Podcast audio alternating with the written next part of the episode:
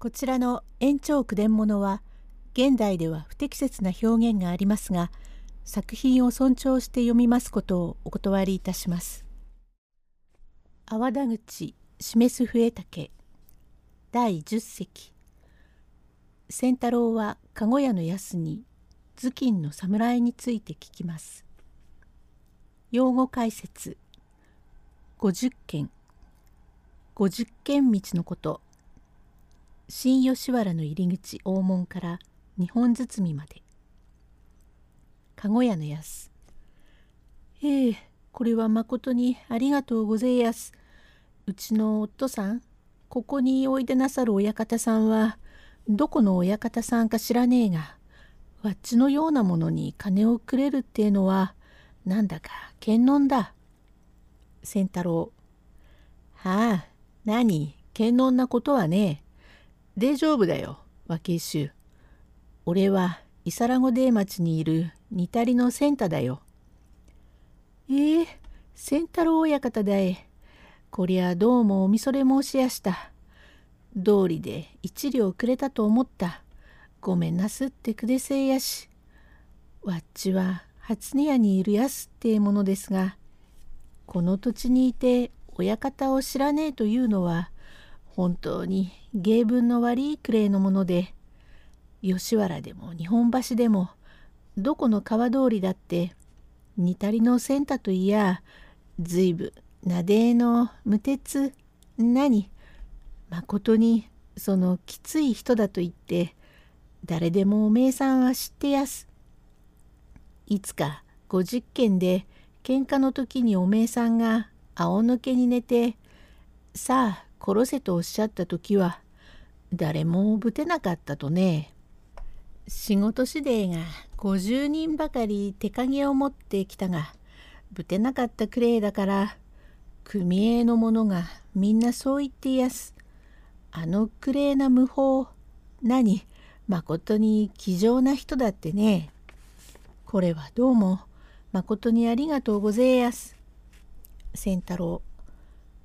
時に少し聞きたいが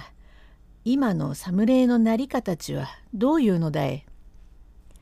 袴を履いて泥章を刺して羽織を着て頭巾をかぶってたから顔は分かりやせん。なるほど頭巾をかぶってちゃ顔は見えめえ。だがわっちは縁側へ腰をかけていたが侍がうなぎを食う時にゃ頭巾を取って食いやした。ちげえねちっとは覚えてるか？ちっとどころじゃありやせん。あの侍の面は死んでも忘れねえ。こいつはどうもありげて。いいことがある。ともかく今夜は俺の時計来て止まんねえな。親方の時計かえ少し話があるんだ。ごちそうするぜ。頼みてえこともあるから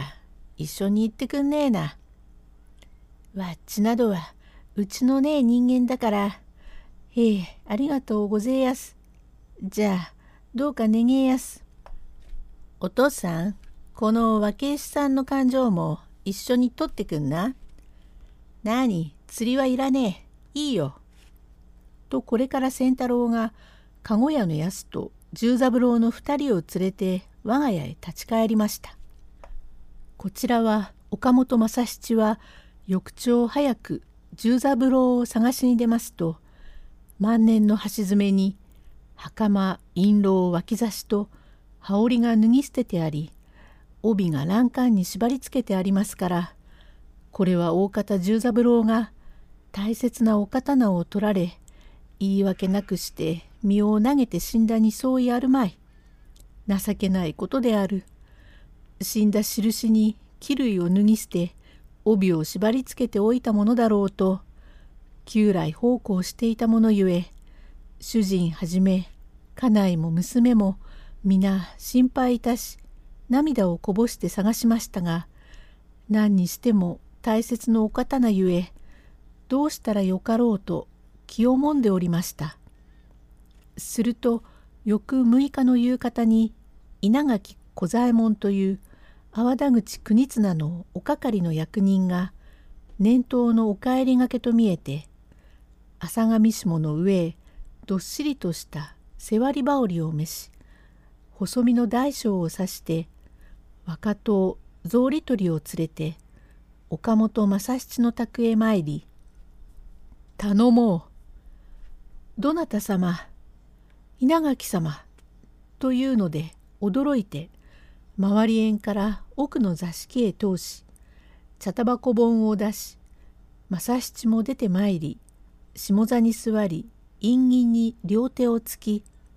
「へえ新年おめでとう存じます。急騰はまた何かとだんだんお引き回しでございましてお屋敷の方をことのをお務めいたしましたのもひとえに旦那様のおかげさまと陰ながら申し暮らしておりました。当年もまた相変わらずお願い申します。小左衛門。はい、新年でまことにめでたい。九郎はまた相変わらず聖母宿の下の者まで心づけてくれられてまことにありがたい。また相変わらず十三郎をその方の代としての念頭で年玉の品々をかたじけのうござる。どういたしまして。えー、まあまあお天気も続いてよろしく世に行っては寒いようでございますがまずまあまことに良い春でございます。はい、さようで。と言っているところへ出てまいりましたは、おゆきという正七の妹娘でございます。正月のことゆえ、こってりとおしまいができ、結構な着物を着ておりますから、なおさら美しく見えます。もっとも勤勉でも評判の娘で、しとやかに遠山台を持ってまいりまして小左衛門の前へ据えて挨拶をいたします。はあ正七これがそちの妹か。うんなるほどいい器量だ。確か本郷編の紀ノ国屋という七両替屋とかへ縁づける約束になっているとかいうことをちらりと番頭から聞いたが嫁入り盛りだのうはい、おめでとう。ついては、その、下級なことであって、さぞ困ったろうが、昨日番頭が国綱のお刀を持って帰られたろうな。へえ。第11席正七宅へ訪ねてきた小左衛門は例の名刀を急ではあるが出してくれと言います。用語解説修古実種古器物古書画の図録認め見通し当てということ小左衛門20日正月までにこしらえることに相なったがかの国綱は存じておるであろうが鬼丸同作である。というは北条の求めによって国綱山城の阿波田口より総州山の内に来たり時折のために期待たる鬼丸その時に二振り打ったるを一腰が鬼丸にて一腰が今後藤家にある国綱なればどうか鬼丸作りにいたせとの仰せなれば子宮のことには愛なるまいの正七。へえなるほど先だって修行実種と申す書物で見ましたが一旦書き入れをいたしてその上を栗色の皮にて包みまして塚はかば糸にて巻き目抜きは金壺笠に五三の霧でございましてつば袋もやはり栗色皮。裏は浅木絹の切れをつけ紫紐は一尺九寸でございましたと存じます。なるほどその道とは申しながら詳しく存じておるのそれにつき今ひとたび取り寄せるようにとの仰せゆえ至急取りに参ったがこれ出してくりやれ。へえと言いましたがたちまちに顔色が真っ青になりおどおど口も聞かれません様子。どういたした正七。へえ。いやさ早くこれ出してくれよ。へえ。これ正七昨夜十三郎はお刀を背負って帰ったか。さあさようでございます。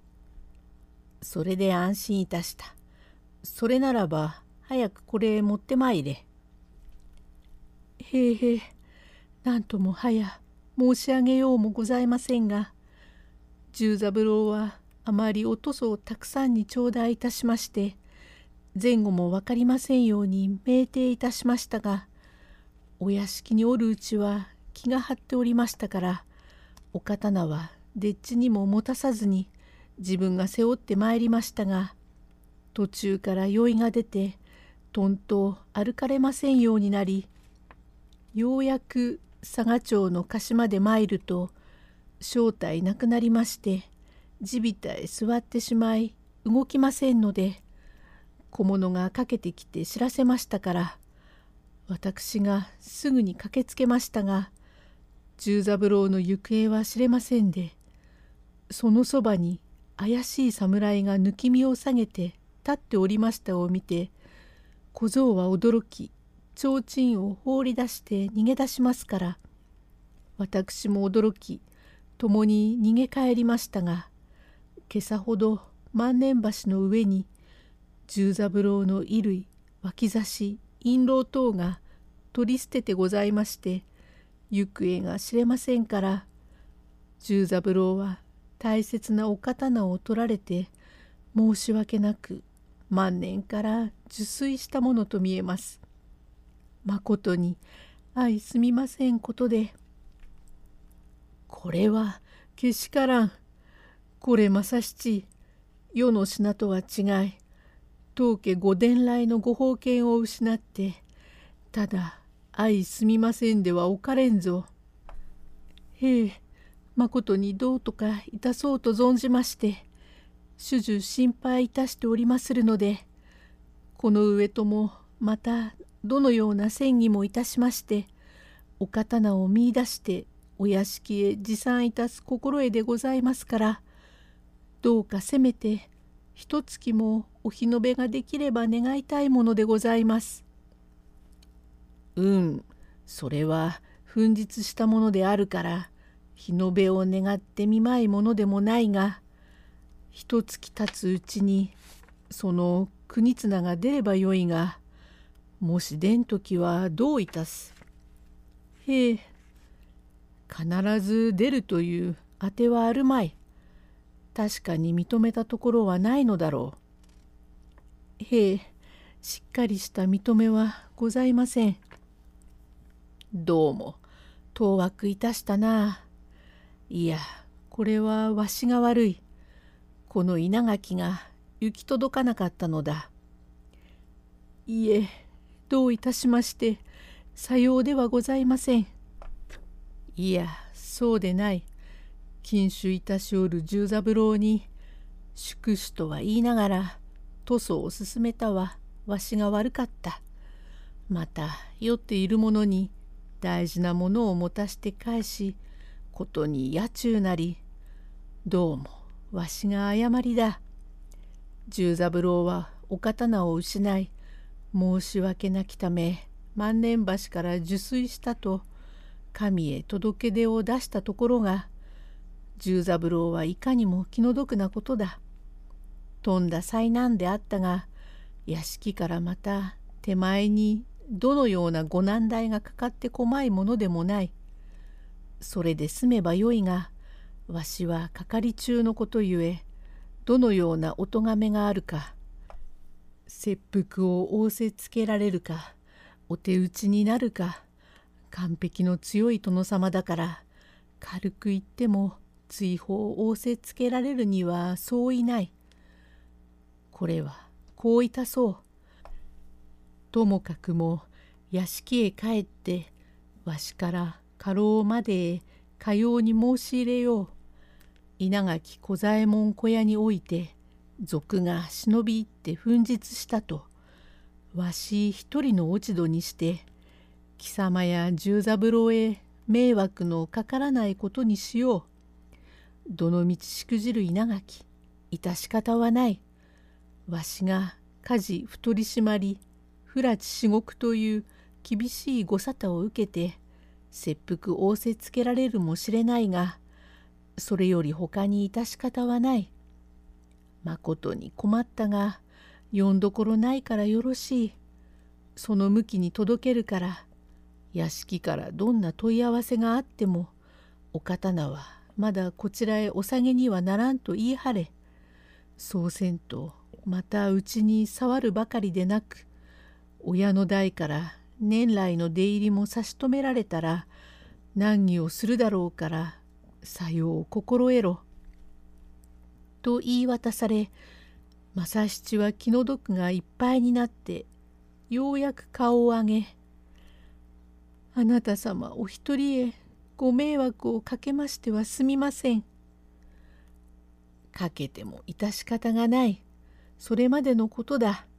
まあよい。年来馴染みであったが、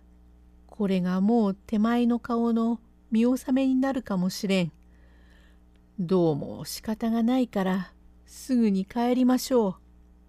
と心ある侍ゆえ少しも荒いことも言わず覚悟を極めて屋敷へ帰りましてこれからお届けになるというちょっと一息つきます。第12席へ続く。